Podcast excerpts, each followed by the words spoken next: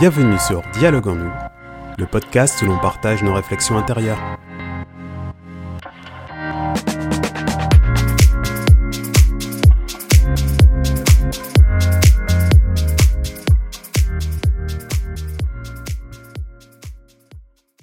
Bonjour, vous êtes avec Jérémy Magdelaine dans ce podcast qui a pour titre Affirmez-vous.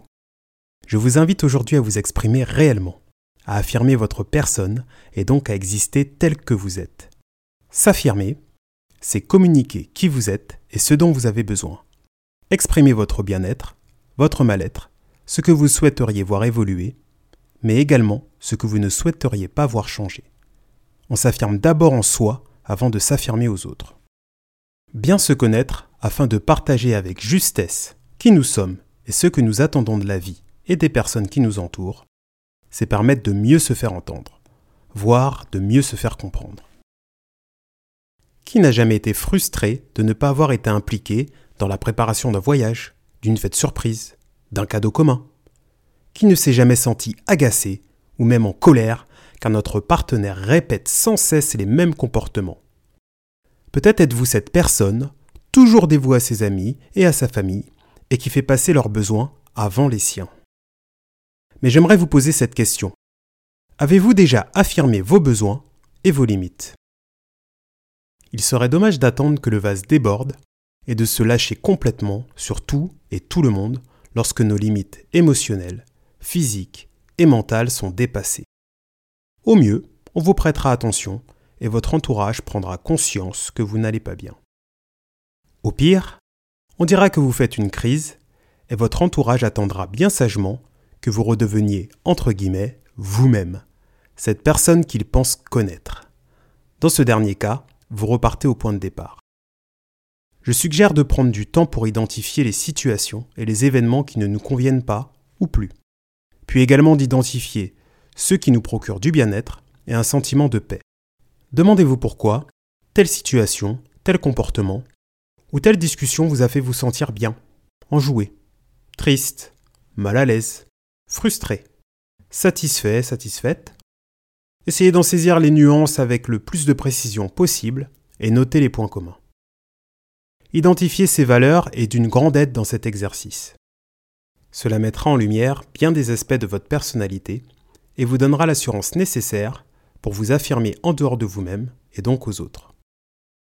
Lorsque vient cette étape de s'affirmer aux autres, je crois qu'il est nécessaire de choisir des moments de calme, de routine sans tension particulière, ni spécialement négative, ni spécialement positive.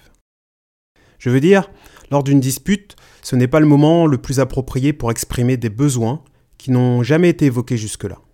On risque de ne pas se faire entendre et juste de braquer l'autre personne en pointant davantage ce qu'elle fait de mal.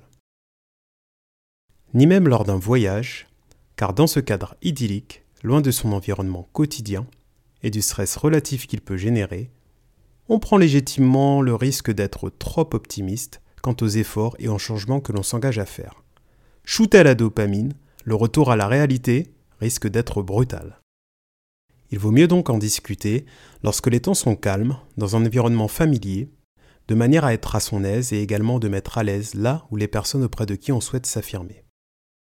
Dans une démarche de respect mutuel, d'écoute, sans émettre de jugement, en faisant tout cela, nous mettons toutes les chances de notre côté pour que nos demandes et nos besoins soient bien entendus et comprises.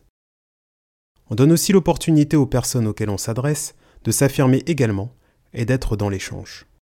Vous pouvez également vous rendre compte que votre personne et vos besoins ne sont pas acceptés ni comprises et ainsi vous apercevoir que vous n'appartenez pas à ce groupe. Vous pouvez sereinement aller de l'avant, car tout aura été dit, rien n'aura été laissé de côté, aucune frustration.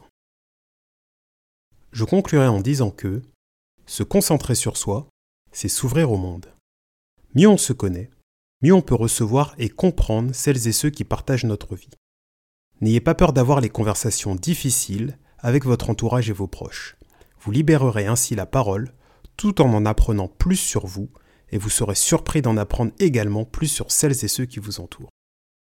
Offrez aux autres l'opportunité de connaître votre vrai vous. Alors, affirmez-vous.